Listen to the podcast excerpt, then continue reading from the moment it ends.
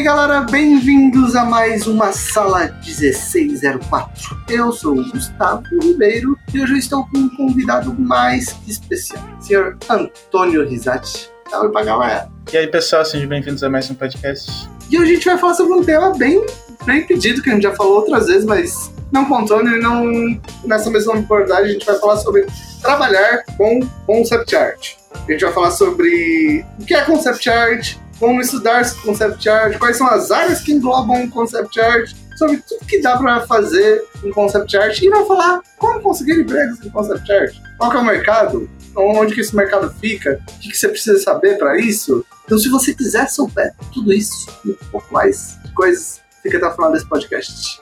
Então, Antônio, me diz uma coisa: o que, que é concept art?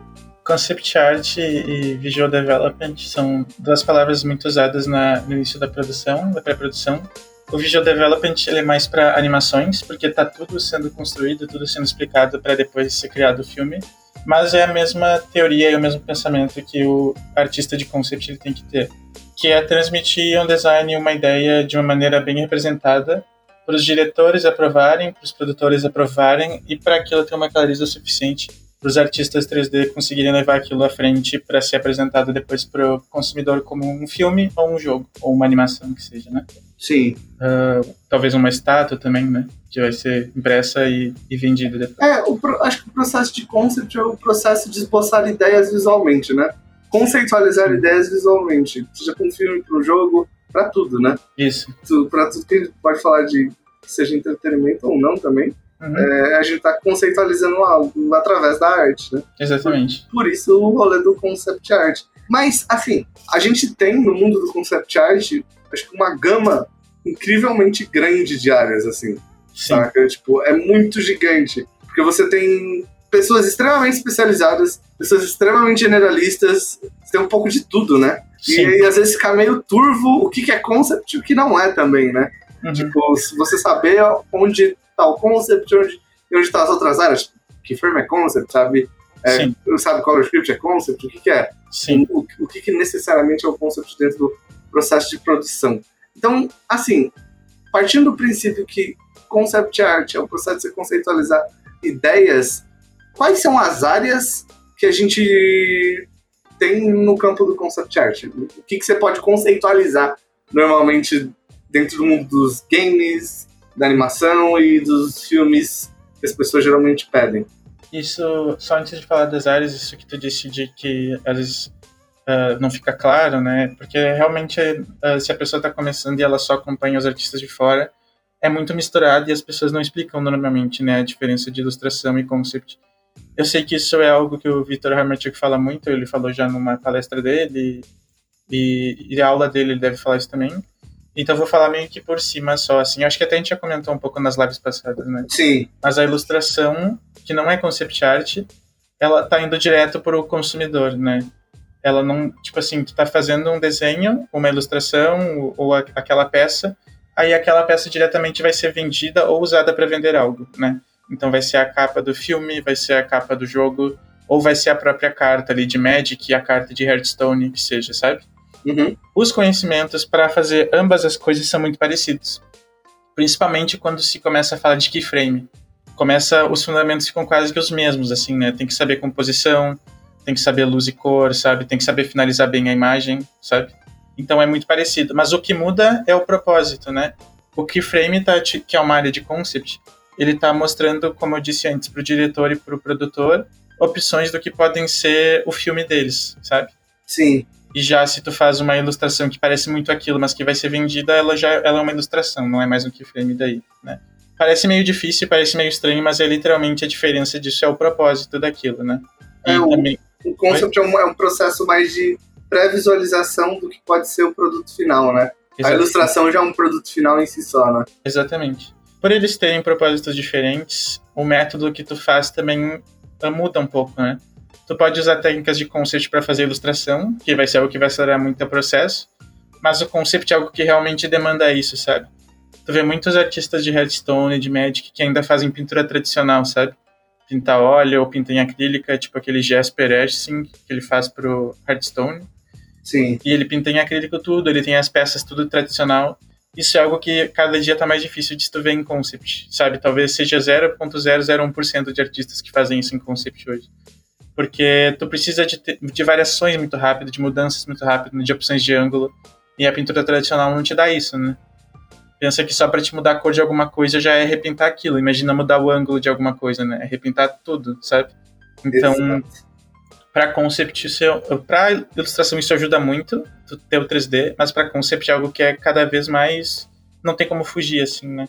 E voltando para a tua pergunta das áreas, cada coisa que a gente vai ver num filme e cada parte daquele processo, né, passou pela pipeline de produção. Falando de, por exemplo, vou falar de, de, de filmes, vou juntar filmes e animações por um momento, assim, para falar desse processo, que seria o início de exploração, né, que seria a fase Blue Sky, que Sim. os artistas mais famosos costumam trabalhar com isso. Que é Blue Sky, pra galera saber? É essa parte de exploração. É tipo, o céu azul, tá tudo não tudo livre, mas basicamente não tem algo definido ainda e a pessoa pode explorar, sabe? O artista pode explorar para definir o que, que vai ser depois o design daquele filme em que outros artistas vão entrar para evoluir, sabe? Entendi. Na, no Blue Sky, normalmente quem trabalha são os seniors, sabe?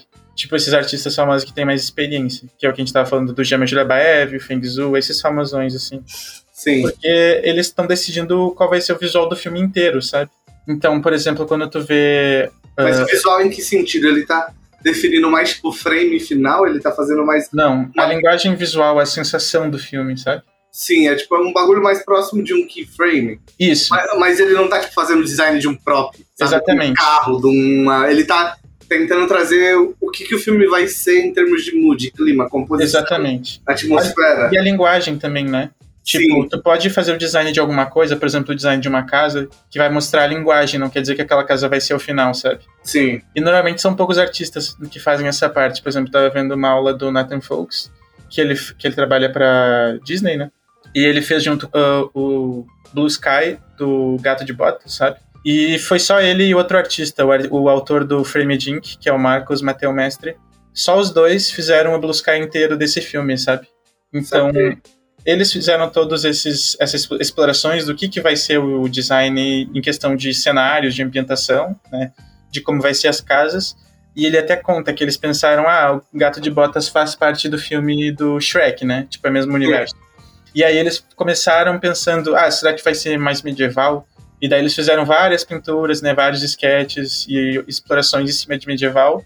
E eles pensaram, tipo, foi, foram conversando com os diretores, né, sempre uma equipe, e decidiram que não fazia muito sentido, porque o Gato de Botas não é medieval, né? Ele é latino, tipo, o, o ator dele é o Antônio Bandeiras, então tem muito mais essa coisa espanhola, assim, coisa hispânica. E aí eles começaram a puxar a arquitetura para aquela direção, e foi o que definiu o tom de todo o filme, né? Toda aquela ambientação uh, de arquitetura mais europeia espanhola, assim, sabe? Sim. Mais latina, assim. E isso muda as cores, né? Muda os designs que vão ser definidos na frente depois dessa fase de Blue Sky, começam a vir outros artistas, tipo, outros concept designers, né? Outros artistas de, de concept. E esses artistas vão pegar esses, eh, essas, esses frames de guia, assim, e eles vão começar a fazer os designs cada vez menores disso, sabe? Então, por exemplo, tu pegaria essa pintura da Nathan Folks, ou em um filme tu pegaria o concept que o James Jurabev fez, que ele, vamos supor, pegar um filme que ele trabalhou, que é o Jurassic Park, e aí ele pegaria aquela cena do dinossauro com o navio, e daí ele iria, tá, que navio é esse? Que dinossauro é esse? Vou desenhar anatomia, vou desenhar, fazer opções de design menores, sabe? Para isso depois ser animado e para o navio existir. Se tem uma cena de dentro do navio, provavelmente o Jama não pensou isso, sabe? Porque ele estava fazendo muitas opções rápidas. Então, agora é a parte desse designer fazer as opções rápidas de dentro desse navio, entende? Entendi. Então, são muitos artistas de conceito em diversas etapas da produção, né? Depois que veio essa etapa de tu fazer os assets de dentro, de tu fazer as cenas de dentro, talvez ainda venha outros artistas para fazer coisas menores ainda, por exemplo, próprios mais específicos, tipo a maçaneta de uma porta, o controle de um laboratório, sabe, os botões de algum laboratório, a parte de algum veículo, um veículo por si só, assim, né, tipo o próprio do soldado invernal. Oi? O braço do soldado invernal. Exatamente. Marvel. Porque é pode ter um artista que faz só uma parada conceitual do personagem inteiro, né? E alguém, algum artista conceitual vai lá e refina aquilo, resolve e tenta entender como aquilo vai funcionar mecanicamente falando, né? Perfeito. E depois disso, vai começar a vir os artistas 3D, mas ainda não encerrou a parte de um artista de concept. Porque depois desse 3D todo, depois que tá tudo montado os animadores fazem, ainda vai vir a parte de, de pós-produção, né? Aí vai ser o artista de concept que ele não tá trabalhando mais num estúdio do próprio filme. Ele vai estar tá trabalhando provavelmente em um estúdio de VFX. A própria ILM, que é a mais famosa, né, que fez os filmes do Star Wars, eles são um estúdio meio que de VFX, assim. Eles fazem muitos concepts por encomenda para outros trabalhos comerciais, mas eles fazem a, eles são famosos por fazer essa parte de pós-produção, sabe? Então, os artistas de concept que estão na pós-produção, o filme já foi todo produzido, já tá tudo certo, sabe? Os assets já estão certos, já estão modelados, a animação já tá feita. O que eles vão fazer é pegar essas cenas prontas e fazer o keyframe final agora, sabe? Tipo, pegar aqueles assets que eles sabem o design final, sabe qual vai ser o dinossauro final, o navio final, ou a nave final, ou o braço final, né, do soldado, e eles vão pintar em cima daquilo, por exemplo, simulações de efeito, sabe? Tipo, tanto a correção de cor, quanto, por exemplo, algum efeito especial, tipo assim, o poder ali do Doctor Strange, né? Uh, o meteoro do Jurassic Park, vamos dizer assim, né? Que eles têm que pintar aqueles efeitos que vão ser simulados depois em algum software de simulação de fogo, de fumaça, sabe? Então, essa seria a parte final da etapa de concept art, né? Depois ainda vêm outros artistas, que são esses que eu falei que vão simular, mas aí já não é mais concept, né? Aí volta para a produção normal do filme. Doido, doido. Tem muitas, tem muitas coisas específicas em cada uma das áreas. Mas eu Sim. acho que uma primeira divisão que todo mundo vê é entre concept de cenário e concept de personagem. Sim. Sabe, tipo, a primeira, a primeira coisa que quando a galera pensa em concept, eles entendem, acho que um pouco do que é concept, eles entendem essa divisão meio que binária, sabe? Uhum. É, personagem e cenário, né? Isso acaba Sim. mostrando que, tipo, quanto mais sênior, mais você resolve tudo, né? Mais você faz, mais você faz tudo. Mas Sim. ainda existe essa divisão, né, dos artistas que, que fazem só um ou só outro, né? Sim, sim. Uh, o que eu, essa divisão que eu coloquei é a divisão de dentro da produção inteira, certo? Sim. Esses artistas que, ainda assim, existem muitos artistas sênior que são muito especializados, sabe? Por exemplo, o Ian McKeg, ele é um artista sênior, mas ele vai estar tá fazendo Blue Sky de personagem, sabe? Então, por exemplo, tu vai fazer um filme que tu chamou ele, ele vai estar tá lá no início, ele vai talvez pegar um pouco daquele mood daquelas linguagens e vai fazer sketches de Blue Sky de exploração de personagem, entende? Saquei. Então, dentro de todas essas etapas, vai ter artistas especializados. Então, quando chegar naquela parte de produção de asset, uh, por exemplo, de saber o cara que vai fazer o navio lá, né, a parte interior do navio, vai ter um cara que vai fazer aquilo e vai, e vai ter outro artista simultâneo a ele que vai ser o que vai estar tá explorando mais a fundo os personagens, sabe? Que é justamente como tu disse, o braço do soldado. Isso vai ser outro artista mais especializado em personagem, entende? Sim. A não ser que eles tenham um artista realmente muito bom que consegue fazer os dois bem, sabe? Então, aí eles vão mandar tudo para aquele cara ali. Eu acho que o 3D e, tipo, cada vez mais ferramentas, eles permitem tu ser mais generalista. Porque tu tá fazendo as coisas mais rápido, mais fácil, sabe? Sim. Então tu ganha mais tempo de produção para fazer mais coisas diferentes. E tu também ganha mais tempo de estudar e se tornar bom em coisas diferentes, né? Sim. Claro que um cara que se especializou muito em veículos e tal, ele vai, ainda vai ter um valor, né? De ser aquele cara, tipo Vitaly Bulgarov, ele faz mais só personagens meio robôs, meio mechas, né? É. E ele é especializadão naquilo. Ele provavelmente não vai ser chamado no iníciozão de um filme, né? Que vai ser o Blue Sky. Mas ele vai ser chamado depois que aquela, que aquela linguagem está definida para fazer aquele design maravilhoso que só ele consegue, entende? Então essas especializações entram nisso. Se a gente continuar nessa separação que tu tinha mencionado ali dos personagens e cenários, ainda tem muito mais, né? Tipo, vai ter dentro do que seria personagens vai ter as criaturas, que vai ser creature design. Dentro dos cenários vai ter a vai ter os props, né? Vai ter elementos que fazem parte que compõem aquele cenário. Então, por exemplo, a arquitetura, os móveis, e vai ter os designs de veículo também que vão estar tá compondo toda essa cena, né? Então tudo que tu for ver na cena ali vai ter alguma separação e foi feito por um artista que fez várias coisas ou diversos artistas separados que fizeram coisas, que fizeram aquilo e juntaram, sabe? Sim, sim.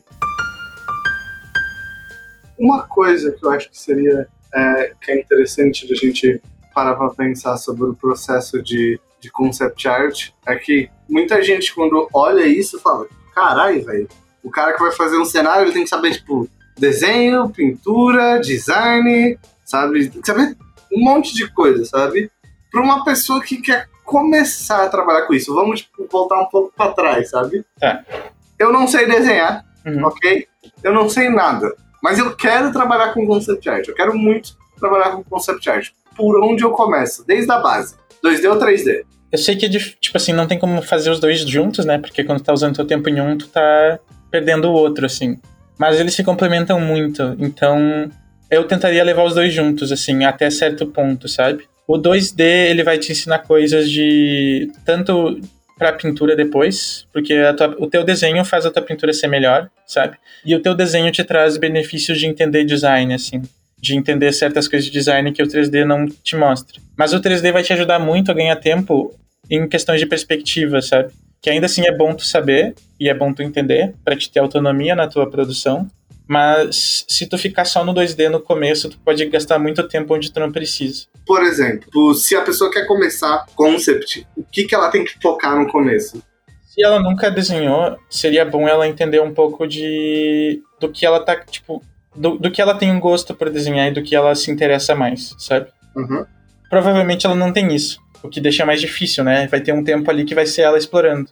Então, o que eu recomendaria é tentar desenhar o máximo possível, se ela nunca desenhou, sabe? Mas desenhar o quê? Estudar, desenhar com que pensamento? Tipo, Com o pensamento de produzir muitas coisas e testar muitas coisas. mas você diz pra ela e desenhar livre. Não tipo, ah, vou estudar perspectiva, vou estudar design de cenário, tipo. Sim, é- é- tipo assim, é que a gente tá falando de alguém que nunca desenhou, né? É, exato. Tá, então, meu, eu, eu- se eu dou uma aula pra uma pessoa assim, ou se eu tô recomendando, né, se essa pessoa tá nos ouvindo, ah, ela, recomendo ela desenhar tudo, começando com coisas mais fáceis, que nem uma pessoa que tá indo na academia começa levantando os pesos mais fáceis pra ela, assim, sabe? Não vai chegar lá e fazer o exercício impossível, que é estudar perspectiva ou estudar anatomia. Eu recomendaria desenhar coisas, tipo assim, natureza, raízes, pedras, tentar ah, mostrar esse tipo de textura no teu desenho. Eu faço exercício até hoje, assim, porque é um exercício tranquilo, né, como aquecimento, ah, como a começar a entender a perspectiva, a diferença de peso de linha, como tu disse, são muitos elementos, né? Então, se Exato. a pessoa chega e começa a querer pegar todos esses elementos de uma vez, é que nem aquela analogia do malabarismo, né? Que nem tu nunca fez um malabarista e tenta botar seis bolinhas no ar de uma vez, não vai dar certo, sabe? Exato. Então, começar a explorar com coisas simples, assim. Vou- hoje eu vou desenhar coisas que perdoam meus erros. E as coisas que perdoam teus erros é a natureza em questão de, tipo, raízes. Tu consegue fazer diversas formas, tu consegue explorar design e ainda assim parecer uma raiz, sabe? Agora, compara isso com desenhar um rosto humano, ou fazer um design de um veículo, ou fazer um design, sabe, de algo que a perspectiva tem que estar perfeitinha ali. Tu vai ficar muito frustrado se tu nunca desenhou, sabe? Então, eu começaria explorando coisas de, tipo, começar a pegar um pouco esqueletos, animais, raízes, essas coisas naturais, e isso vai te dar já um pouco do gosto do que tu quer, sabe? Quando tu fez aquelas árvores ali, provavelmente tu vai ter um sentimento de, nossa, eu gosto de desenhar coisas da natureza. E aí talvez tu vá mais para cenário, e talvez quando tu desenhou alguns esqueletos, tu começou a pegar alguns animais, talvez tu veja, nossa, eu gosto mais de criatura, então vou focar mais nisso por agora, entende? Sim. Isso já te dá um pouquinho dessa, dessa experiência que normalmente a pessoa que tá perdida demora pra ter, né? Muita gente começa o erro, e não é um erro, mas tipo, é natural, de querer ir direto pra personagem, né? Tipo assim, ah, vou pegar anatomia, vou, ou vou copiar retratos e coisas assim. E isso vai ser muito frustrante e tu vai acabar demorando muito mais pra evoluir porque tu não vai ter a experiência dos outros elementos, né? Como, falando mais de concept design, como isso requer que tu saiba várias coisas diferentes, mesmo sendo ah, parecendo que tem muita gente especialista em uma coisa, essas pessoas sabem uma gama de outras coisas que auxiliam nela, entende? Então, por exemplo, se tu pega um cara que ele só faz mecha e tu tenta a, partir disso só copiar mechas, tu tá pulando uma parte gigante do aprendizado dele. Porque certamente os caras bons que fazem mecha, eles entendem muito de anatomia. Porque a anatomia tá guiando o design mecânico dele, sabe? Mesmo não, mesmo não tendo uma coisa a ver com a outra, sabe? Mesmo uma coisa sendo hard surface, mega, tipo, cheio de cabos e, e coisas duras, e o corpo humano sendo orgânico, o funcionamento dos dois está muito interligado. E certamente esse cara sabe também coisas de creature design, sabe coisas de composição, entende? Então é um processo que tu vai construindo aos poucos, assim. Se a pessoa está começando, eu recomendaria isso. Se a pessoa já tem mais experiência, ela já passou por esse processo de, ah, eu sei o que eu quero. Eu sei que eu quero fazer concept de veículo, eu sei que eu quero fazer concept de criatura, ou que eu quero fazer keyframes, né? Eu quero fazer concept um pouco de tudo dessas coisas. Eu recomendaria pegar os fundamentos de composição e design e estudar e continuar fazendo essas práticas da vida real, porque isso é o que torna o teu trabalho acreditável, sabe? Isso deixa as pessoas entrarem no teu mundo ali e acreditarem, nossa, essa nave realmente existe, essa nave é gigante, eu queria andar nessa nave. Ou eu queria estar nesse cenário ali, que loucura, sabe? Tipo, Sim. tu fez aquela atmosfera e tu acreditar. E não pensa que é como ler um livro, né? Tu vai ler um livro, tu quer ser uh, submerso pela história, tu quer estar dentro daquele mundo e não ler um livro e olhar, nossa, tá, essas palavras escritas tudo errado aqui, tem um erro escrito nessa frase, sabe? Sim. Se tu for ver um concept e os fundamentos estão meio errados, tipo, o design é meio estranho, que não faz parte daquele mundo, a luz tá meio estranha, a perspectiva tá errada, a pessoa não vai conseguir entrar no teu mundo, sabe? Ela vai estar tá muito focada nos erros, assim. Então, esse seria a base para te ser contratado, assim. Tipo, o mínimo do mínimo para ser contratado é tu ter os fundamentos bem afiados nessa questão de design e tu conseguir fazer aquilo ser, acredi ser acreditável, sabe? Crível, acho que é a palavra. Deixa Sim. crível o teu trabalho. Sim, é, não, os fundamentos são mais importantes, né? Sim. E eu acho que tipo, o fundamento mais importante até antes da anatomia é aquilo que você falou, né? A perspectiva. Sim. Tipo, não dá pra estudar anatomia sem estudar perspectiva também, né? Exatamente. A gente tem uma base muito boa disso pra poder entender a forma no espaço, né? Uhum. Se você não consegue entender o cubo, imagina uma forma super complexa, que é o corpo. Exatamente. O concept, o concept art tem como uh, resultado uma imagem em 2D. A gente falou um pouco disso nas lives, né? É. Mas o processo dele requer que teu pensamento seja em 3D, mesmo que tu esteja usando o, o Photoshop. Tu tá pensando em formas 3D. E se tu tá no Blender, isso facilita, né? Porque tu tá pensando 3D em um programa 3D já. E daí o resultado vai ser 2D por velocidade, mas tu tem aquele ganho de software ali que tá te ajudando já, né? Tá te dando algumas coisas de graça que ter que desenhar tudo, tu demoraria muito mais tempo. Exato, exato, exato.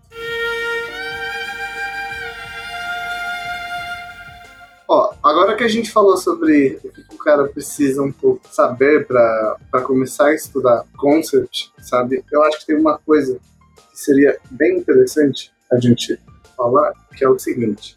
Hoje em dia a gente tem tido uma tendência cada vez maior, tipo, do uso de 3D no processo de concept art. Era o que você estava falando um pouquinho ali atrás. Por quê? Porque geralmente os diretores querem visualizar toda a cena, porque Aí o tempo de produção precisa ser menor do que era antigamente, né? Por velocidade, por um monte de motivos. É, estão, o mercado está começando, o mercado e os profissionais estão aderindo cada vez mais o, o uso do 3D. Eu queria saber de você, tipo, você acha que daqui a um tempo vai ser essencial o, as pessoas saberem 3D? Tipo, não vai dar para fazer concept de algumas coisas sem o 3D esteja envolvido no processo? Eu acho que sim. E eu acho que é uma coisa boa que sim, sabe? Porque eu sei que muitos artistas, mais, tipo, principalmente os mais antigos, têm um pouco de resistência a aprender 3D. Talvez por pensar que seja, tipo, ou tá roubando, sabe? Não é algo tão tradicional quanto pintar tudo. Mas se, tu, se teu propósito é atender um cliente e o teu e tu consegue atender o teu cliente de uma maneira mais rápida usando essa ferramenta que é o 3D, à medida que cada vez mais quem usa 3D seja contratado, sabe? Sim.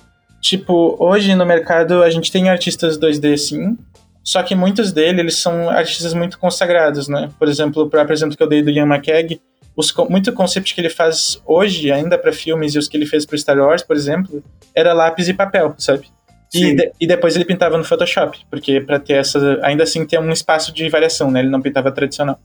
Mas. Uh, e porque ele já é um nome famoso na indústria, entende? A mesma coisa o Feng Zhu são artistas famosos e muito bons, muito rápidos. Então eles conseguem competir com o 3D porque eles têm uma marca atrelada no nome deles, eles têm muitos projetos no currículo deles e eles têm experiência em ser rápidos, né? Em saber fazer algo bom de um jeito rápido. Quem tá começando vai demorar muitos anos para aprender isso, sabe? E sendo realista, de uma maneira, o 3D te ajuda a cortar um pouco esses anos de experiência que tu levaria, sabe? Então, tu vai estar tá se tornando um profissional mais qualificado para o mercado, que consegue dar mais retorno para o teu cliente e de uma maneira mais rápida, assim. Basicamente é isso, sabe? Até o Feng Zhu, que foi um desses exemplos que eu te falei, se tu for ver os vídeos mais novos dele, ele já tá usando 3D no, no YouTube para finalizar as coisas, sabe? Ele tem um time do estúdio dele que faz os 3D para ele para ele pintar em cima, entende? Sim. Porque não tem muito como fugir disso, assim. Pensa que não importa o quão bom um artista é,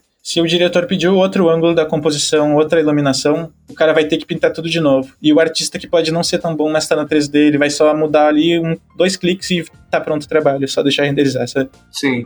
Uma das coisas que a gente vai ver no curso, no módulo 4, é a produção de assets, que é uma coisa que facilita muito também. E algo que muda, tipo assim, muda muito o processo, né, de, do 2D para o 3D. Que tu ter essa produção de assets, como a gente estava dizendo, de estudar as coisas, né, estudar seja um painel de avião ou uma arquitetura ou um personagem, tu vai ter aquele aquele asset que tu produziu e, e tu estudou guardado para projetos futuros. E isso não acontece quando a gente estuda muito no 2D, sabe?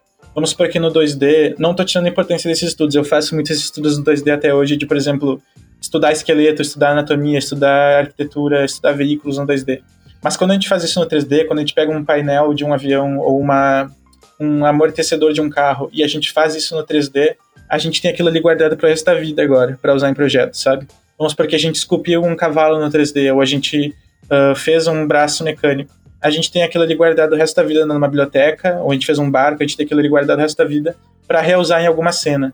E não que a gente vai reusar e deixar aquilo, né? A gente tem uma base tanto de conhecimento no nosso cérebro, quanto de 3D que já foi modelado ali. Então a gente muda em cima daquilo que a gente construiu no passado, sabe? No 2D, a gente não consegue fazer isso porque tem todas as outras perspectivas, né? A gente não vai ter um desenho de um bar que a gente vai reusar em algum trabalho e mudar algumas coisas. É muito raro isso acontecer, assim. Então, mais um motivo de velocidade que a gente ganha, sabe? Sejam assets de pedra, sejam vegetação, sejam diversos veículos, seja arquiteturas que tu construiu, texturas que tu fez, sabe? Sim, exato são nessas coisinhas pequenas que cada vez tu vai tendo mais vantagem, assim. O 3D vai te dando uma velocidade nesse sentido, né? Sim. Para poder iterar muito mais ideias do que você imaginaria que seria possível iterar, né? Exatamente. Acho que tem algumas perguntas que seriam interessantes de fazer. Tem algumas perguntas que a gente teve do, do Twitter. Que a primeira foi da Capivara Criativa, que ela falou: Quero trabalhar com character design, mas ando fazendo trabalhos design de, de cenário meu portfólio está um pouco parado, devo aproveitar colocar no meu portfólio? Acho que a pergunta seria: misturar coisas do portfólio de ArtStation atrapalha o personagem de cenário? Depende. Se tu tá fazendo para uma produção, provavelmente tu vai mostrar só os cenários, só os personagens, desculpa, se tu trabalha com, com character design de personagem. Mas se tu tem os dois e se tu apresenta, se tu usa os cenários para apresentar melhor o teu personagem no teu portfólio, isso vai, isso é algo bom, sabe? Isso vai trazer valor, porque vai mostrar história, vai mostrar, tipo assim, como que o teu personagem, que tu fez um design bem pensado, existe em uma história no design de um mundo bem pensado, sabe? Isso vai dar valor pro teu portfólio, assim. E isso eu faço no meu portfólio também. Por exemplo, quando eu faço design de uma nave ou de, de alguma outra coisa, eu não só mostro o design daquilo num fundo preto ou num fundo cinza, sabe? Eu mostro de diversas uh, vistas para mostrar realmente o design daquilo, mas eu também faço os keyframes que eu estou fazendo cenários, mesmo que sejam cenários um pouco mais simples, só para mostrar como que aquele veículo está inserido com outros personagens, sabe? Qual a escala dele com os personagens, com uma montanha, com uma névoa, sabe? Como ele fica mais cinemático se eu, eu pintar Sim. melhor e tratar melhor ele. Então eu uso isso para fazer a apresentação do meu design mais profissional, sabe? E mais atrativa para alguém que queira me contratar. Basicamente é isso. Então eu usaria desse jeito, assim, faz o design do teu personagem, faz aquilo bem pensado, bem inserido em um mundo, em uma cultura que existe, em que as pessoas vão achar interessantes. E isso vai vir com a prática, obviamente, então pratica muito isso. Sim. E, e quando tu chegar, por exemplo, gostei desse design, fez ele das vistas ali, usando 3D ou não, agora faz o cenário, tipo, o mundo que ele vive, né? Então vamos supor que é um guerreiro e ele tá atravessando um mercado medieval e daí tem pessoas ali numa fogueira fazendo um churrasco, tem gente vendendo alguma outra coisa e tem no fundo um castelo com pássaros, né? Sim. E aí tu produz isso e vai estar tá bem, vai tá bem uh, apresentado, sabe? Vai ter o teu personagem ali, talvez caminhando, vai mostrar alguma parte do design dele e ele vai estar tá inserindo no mundo que existe, né? Ou tu põe ele numa batalha, ele lutando contra algum monstro, sabe? Coisas assim. E aí tu misturou diversas coisas de concept que tu vai mostrar para alguém que pode contratar que tu sabe fazer tudo mas ainda assim o foco daquele projeto foi o personagem, sabe? Certo. Ao contrário, ah, e mostra o processo disso, disso tudo, né? Exato. O que, o que não fazer é uma pintura que é só um personagem, e daí só tem aquele post, aí uma pintura que é só uma montanha, daí tem aquele post, sabe? Isso vai, isso vai deixar a pessoa meio confusa, assim, entende? Do que tu quer trabalhar, sabe? Quando tu faz o processo todo e tu junta os dois ali no último, tu mostrou. Fiz todo o processo do, de X, seja veículo ou do personagem, ou, de, ou da arquitetura, e eu inseri num cenário, mas o meu. E eu consigo fazer tudo. Mas o meu foco é o personagem ainda, entende? Esse seria o jeito que eu recomendaria para ti fazer. Entendo, entendo sim. O ele falou que a arte que a gente postou é muito bonita. Ele falou que tem uma dúvida sobre concept art de cenário barra background. O mercado realmente é mais carente dela do que concept de personagem? Existe prevalência do que precisa ser representado nesses projetos? Algo que deve estudar com mais dedicação? Arquitetura, natureza, etc? Sim. As pessoas, eu acho que se interessam mais personagem por personagem. Poucos artistas de personagem conseguem fazer grande parte do que vai ser os personagens do filme inteiro, sabe? Uhum. Se tu parar pra pensar, um filme tem muito mais cenários diferentes do que personagens, sabe? Vai ter muito mais cenas de iluminação, de coisas diferentes do que personagens variando. Mesmo um filme com muitos personagens, tipo Game of Thrones, né? Uma série. Os designs daquele personagem ali, a armadura do, dos Lannister, a, a roupa dos Stark, vai, ser, vai ter sido feito e vai ter uma consistência pro resto do filme.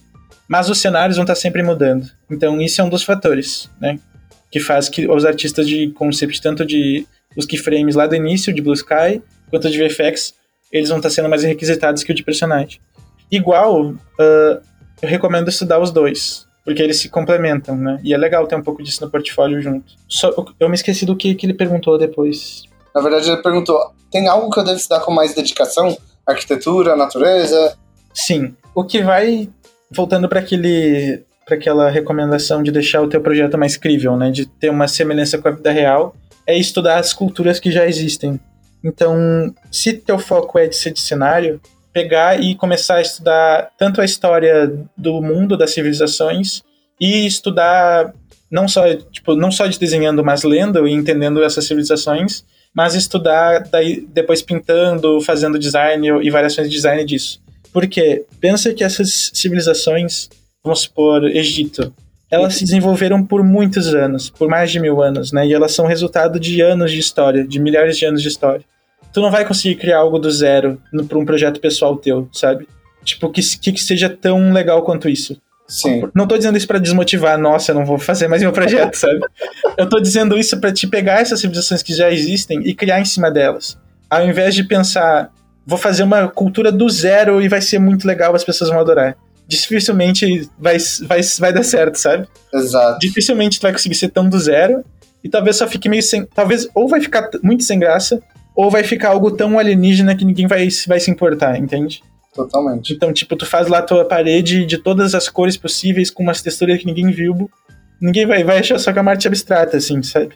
Então, tu pegar esses elementos que já existem, entender bem eles, entender o propósito deles, vamos supor que tu goste de coisa sci-fi, ver alguns projetos sci-fi e ver no que eles se inspiraram, sabe? Por exemplo, ver como que os artistas dos anos 70, anos 60 retratavam trens do futuro, carros do futuro, né?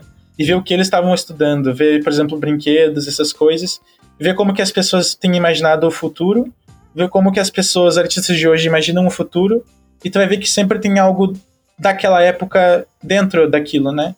Então, por exemplo, tu vai fazer uma, um prédio sci-fi um veículo sci-fi, vai ter muitos elementos de coisas eletrônicas de hoje ainda, né? Tipo cabos, tubos, uh, cyberpunk. Então, entender esses estilos e criar a partir de coisas que já existem, sabe? Muitos projetos que tu vai trabalhar, principalmente os primeiros, tu vai ver que vai ter bem pouca coisa de novo que tu vai ter que fazer, sabe? Por exemplo, eu tava falando com o Gus num filme que eu tô trabalhando, que é sobre Uh, não vou falar muito, mas é sobre basicamente um teste atômico que existia.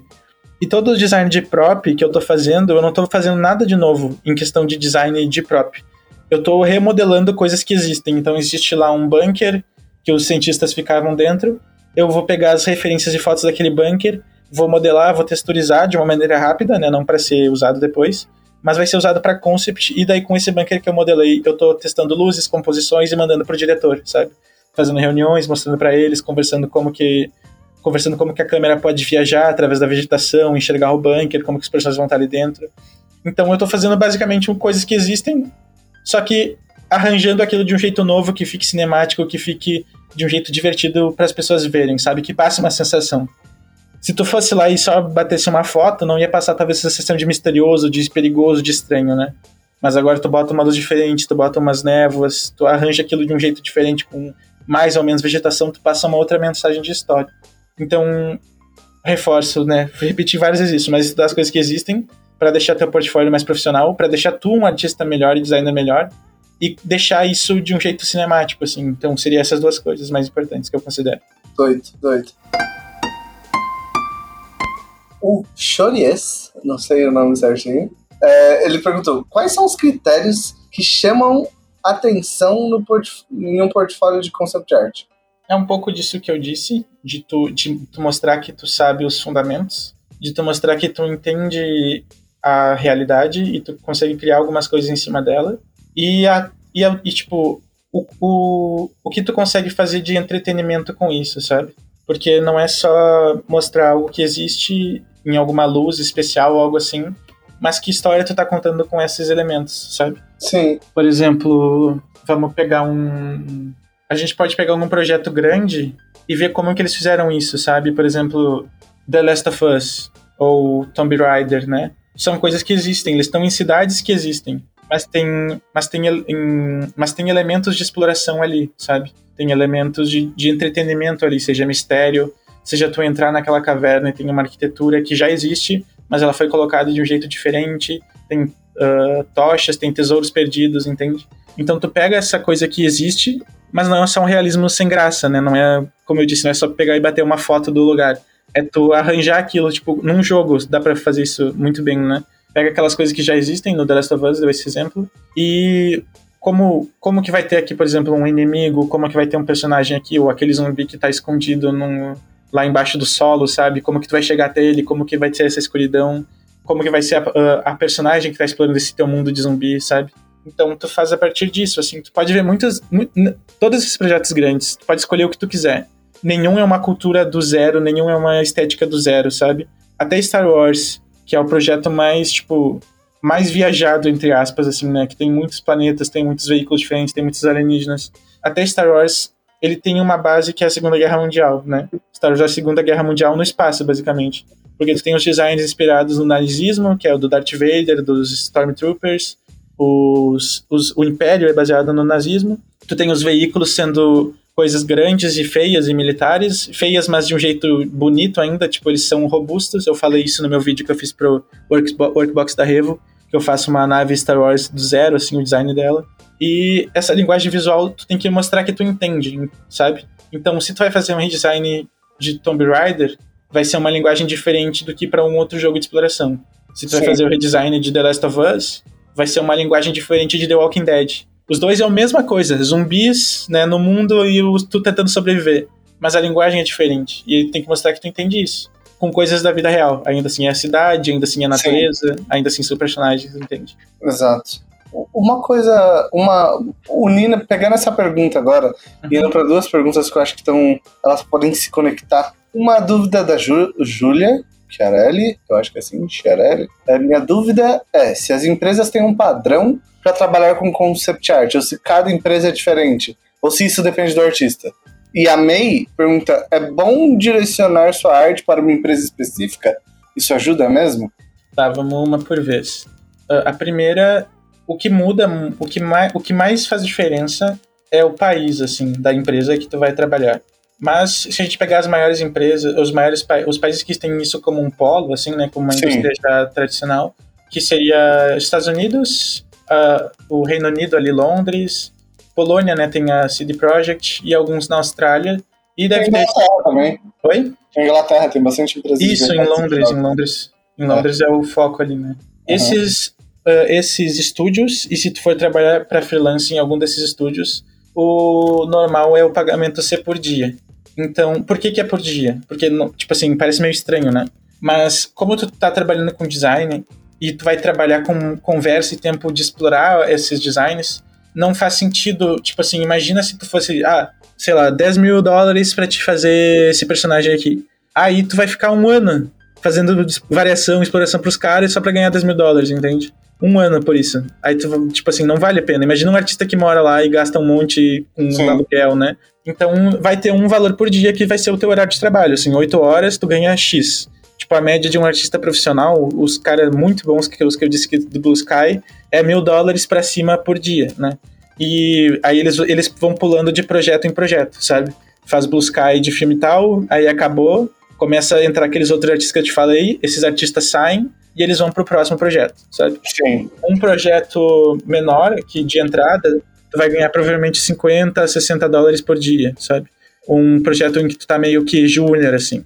E tu vai subindo a partir disso, né? Tem um vídeo do Art Department Podcast, que é do Jean Urchel e do Emmanuel Shu, e eles falam bastante dessa diferença entre países, porque como os países têm custos de vida diferentes, eles vão te pagar baseado nisso, sabe? E qual era a outra coisa que ela disse? Oh, eu acho que tem a pergunta dela tá mais ligada em relação à metodologia. Tipo, ah, não era de salário? É, eu, eu, acho que é, mas aí você já acabou respondendo duas em uma. Que é tá. tipo padrão, sabe? Se tem. É, minha dúvida é se as empresas têm uma forma padrão para trabalhar com concept art, sabe? Tipo, de processo. Ou Sim. se cada empresa é diferente. Ou se isso depende do artista, sabe? Se o Sim. artista leva o processo. Isso depende muito do diretor de arte do, e do produtor. Do diretor do filme, se for um filme, do diretor de arte, se for um jogo. Porque tem diretores e produtores que gostam de ver os sketches desde o início tem diretor e produtor que não entende os sketches, sabe? Ele quer ver o, a, várias opções finalizadas hein? e só aquilo, não quer ver mais nada, sabe? E então depende um pouco disso. O que, que é o mais seguro de se fazer, que é mais universal? É tu ter no teu portfólio o processo que mostra teus sketches, teu, tua linha de pensamento, talvez as tuas referências, e tu ter aquilo bem finalizado e bem apresentado. Uhum. Como, como ângulos de design e como keyframes. Porque tu mostrou que tu fez o universal, assim, né? tu vai conseguir trabalhar com qualquer diretor. Tu sabe desenhar, tu sabe pintar, tu sabe modelar e renderizar, apresentar bem aquilo. E tu sabe design, tu sabe uh, criar uma linguagem de design coesa, sabe? Sim. E bonita e divertida, vamos supor, né? Saquei. Então seria isso. E a, outra pergunta é: é bom tentar direcionar a sua arte para uma empresa específica? Isso ajuda mesmo? Depende, e tem empresas que fazem muitos jogos diferentes, né? Então vamos supor que a tua pergunta foi para um jogo específico ou para um estilo específico, não sei. Mas eu, acho, é, eu acho que pode se botar. É tipo a empresa, na verdade, se, se vale a pena ele enquadrar o trabalho dele, ah, eu vou tentar desenvolver tudo no estilo da Blizzard, sabe? Porque eu quero trabalhar na Blizzard. Se isso vale a pena, se isso é, é positivo. Eu, eu não diria no estilo da Blizzard, sabe? Eu diria em algum estilo. Como é que. É que assim, eu não entendo o quando ela diz estilo da Blizzard é tipo StarCraft ou é Hearthstone. Mas vamos supor que ela decidiu por, por WoW e Hearthstone, que é o mais famoso da Blizzard, né? Vamos supor isso. O ideal é que tu mostre que tu entende esse estilo, mas que tu crie coisas novas em cima. Que é justamente o que eu tava fazendo no vídeo do Workbox. Eu não peguei e fiz uma fanart de Hearthstone, sabe? Peguei uma carta que existe e refiz ela com meus personagens e tal. Isso seria um portfólio de ilustração, que é o que é o que é Hearthstone, né? São várias cartas e várias ilustrações. Mas eu pegaria, por exemplo, em se tu vai fazer para World of Warcraft ou para ou para como é que é o outro jogo? Watch, Overwatch. Overwatch. Pega e cria um personagem novo, só que ainda na linguagem de Overwatch. Então Sim. faz opções de armas, faz opções de skins depois que tu fez o design dele e faz algum keyframe em que ele interage com os outros personagens. E daí tu vai mostrar, sei fazer, entendi a linguagem desse universo, sei criar um personagem novo legal uh, que as pessoas vão querer jogar, uhum. e ele ainda e ainda sei fazer uma ilustração que apresenta todos eles juntos, como uma arte promocional um, ou um keyframe, sabe? E daí faz uns 10 desses. Certamente tu vai ter uma oportunidade de trabalho ou da própria Blizzard, se a qualidade for muito boa, ou de empresas que querem imitar o estilo, sabe? Porque sempre que sai um jogo famoso desses, vem vários outros tentando imitar, assim. Então talvez tu não faça exatamente aquilo, mas tu pegue clientes que estão tentando atingir aquele alvo, sabe? Saquei. Eu não faria tudo de uma só empresa. E eu nem gosto, tipo assim, eu fiz bastante coisa de Star Wars, eu, eu vou ter mais uma peça de Star Wars no meu portfólio, que é essa que eu fiz pro vídeo da Revo, mas eu não faria um portfólio inteiro só disso, sabe? Porque mostra um pouco que tu depende da, da, da linguagem de outros artistas que vieram antes. É legal tu mostrar que tu tem essa capacidade de trabalhar com outros artistas e com outras linguagens, mas é legal mostrar que tu também sabe explorar coisas do zero, sabe? Sim. Então eu, eu não teria um portfólio 100% disso, talvez 20% sim, sabe? Saquei, entendi. Agora, indo para os nossos minutos finais, indo para os nossos momentos finais desse podcast, eu acho que seria legal tipo, falar. Tá, se a pessoa quer trabalhar com, com concept art, ela já fez seu portfólio, ela tá pronta, mas ela não sabe onde eu consigo emprego, onde eu procuro emprego. O que, que eu tenho que fazer para isso? Qual dica você poderia dar para isso? Tem, no ArtStation tem a, as abinhas ali de jobs, e aí tu consegue ver, é até bom, não precisa nem estar tá pronto o portfólio, vai lá e dá uma olhada nos requisitos de cada empresa que está procurando o artista de concept. E daí vai ter empresas que vão pedir que tu saiba 3D, que tu saiba até Unreal, para te poder botar teus assets no Unreal depois. Vai ter empresas que vão pedir um pouco menos, talvez peça algum software específico que a, aquela empresa use, sabe? E, e, aí tu vai, e aí tu consegue ver aquela lista, também vai ter vai, vai falar vai falar de fundamentos, tipo, se tu vai tentar aplicar para Ubisoft, vai estar lhe dizendo entender composição de cenários, entender luz, tarará, todos os fundamentos descritos. Então tu pode usar aquilo como um guia para estudar também. E tenta aplicar por ali, tenta mandar e-mail para algum produtor ou diretor que tu conheça, para artistas que tu conheça, que talvez saibam de alguma vaga de estágio, sabe? Porque parece estranho trabalhar, tipo assim, ter um estágio de concept, mas vai ser um vai ser uma basicamente uma entrevista longa assim, né, que eles vão ver se tu consegue fazer trabalhos de design mais chatinhos que são necessários ainda, sabe? O exemplo que eu dei de design da maçaneta da porta. Ninguém vai botar isso no portfólio, sabe? É uma coisa meio chata e meio estranha de ter no portfólio mas é um trabalho necessário muitas vezes ainda, tipo fazer o design de alguma caixa, o design de alguma roda, design de alguma coisa específica para uma parte do jogo, assim, ou uma opção de skin, sabe? Sim. Isso muito em MMORPG tem, né? Tipo, tu tem que pegar o item do chão e todos os personagens que pegam aquele item do chão tem que conseguir usar ele, sabe? Então, uhum. vai ter muita coisa que vai ser isso, que é uma coisa meio chatinha, meio mecânica de fazer várias opções, mas vai ser o teu início de carreira, assim. Tu vai ganhar bem, tu vai conseguir se sustentar e tu vai ter no teu currículo que tu trabalhou seis meses ou um ano para empresa X e vai aumentar muito a tua chance de conseguir mais trabalho depois. Além, além disso, participar de concursos, participar de grupos, né? Sempre ter uma, tipo assim, ter uma atividade em rede social para expor teu trabalho, talvez fazer algumas uh, alguns projetos que não sejam só literalmente sobre portfólio, mas que possam atrair certos públicos diferentes tudo isso vai contribuindo aos poucos para que tu cada vez tenha mais oportunidades, sabe? Uhum.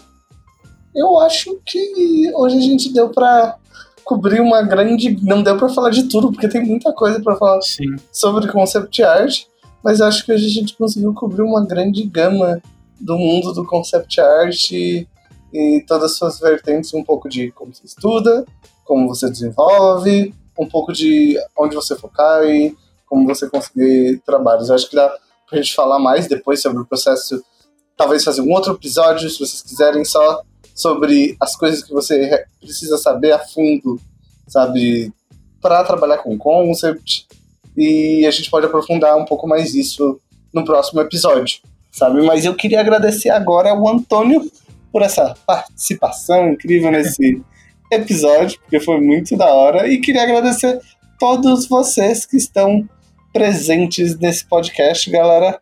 Então, se você curtiu esse podcast, deixa o like no vídeo, compartilha ele aí no Stories, compartilha no Instagram, no Twitter, onde você quiser. Se quiser um episódio 2, deixa um comentário aí no, no YouTube. E é isso, gente. Antônio, agora você está aí para se despedir da galera, se despeça da galera e vamos encerrar esse lindo podcast. Muito obrigado a todo mundo que assistiu, muito obrigado ao Gus e a Gabi. Se vocês tiverem qualquer pergunta sobre o curso, qualquer pergunta sobre o portfólio de vocês, como estudar, mandem para mim no Instagram, no Instagram da Revo. E vamos marcar esse próximo episódio também para a gente continuar aprofundando nesses assuntos. E isso é uma coisa importante que você falou, calma aí. Hum. Você tem um curso na escola. Sim. É que a gente não fez o jabá do curso. Qual que é o curso que você dá na escola? É curso de 3D para concept art e ilustração. Aí, então, se, se, vocês querem saber como o 3D pode ajudar vocês, a gente até fez umas lives, três dias de lives, é, semana passada, semana retrasada, né? Uhum. É, então lá você vai poder ver um pouquinho sobre isso. E se você quiser conhecer o curso do Antônio, a gente vai deixar na descrição do vídeo, tá? Na descrição e no primeiro comentário do vídeo, para vocês conhecerem mais esse curso de 3D para concept art e ilustração. É brabo, viu? Eu vou fazer também. E você? É isso, né? Beleza, é isso. É isso, gente. Até a próxima sala 1604. Espero que vocês estejam assistindo Big Brother Brasil aí com parcimônia, tá bom?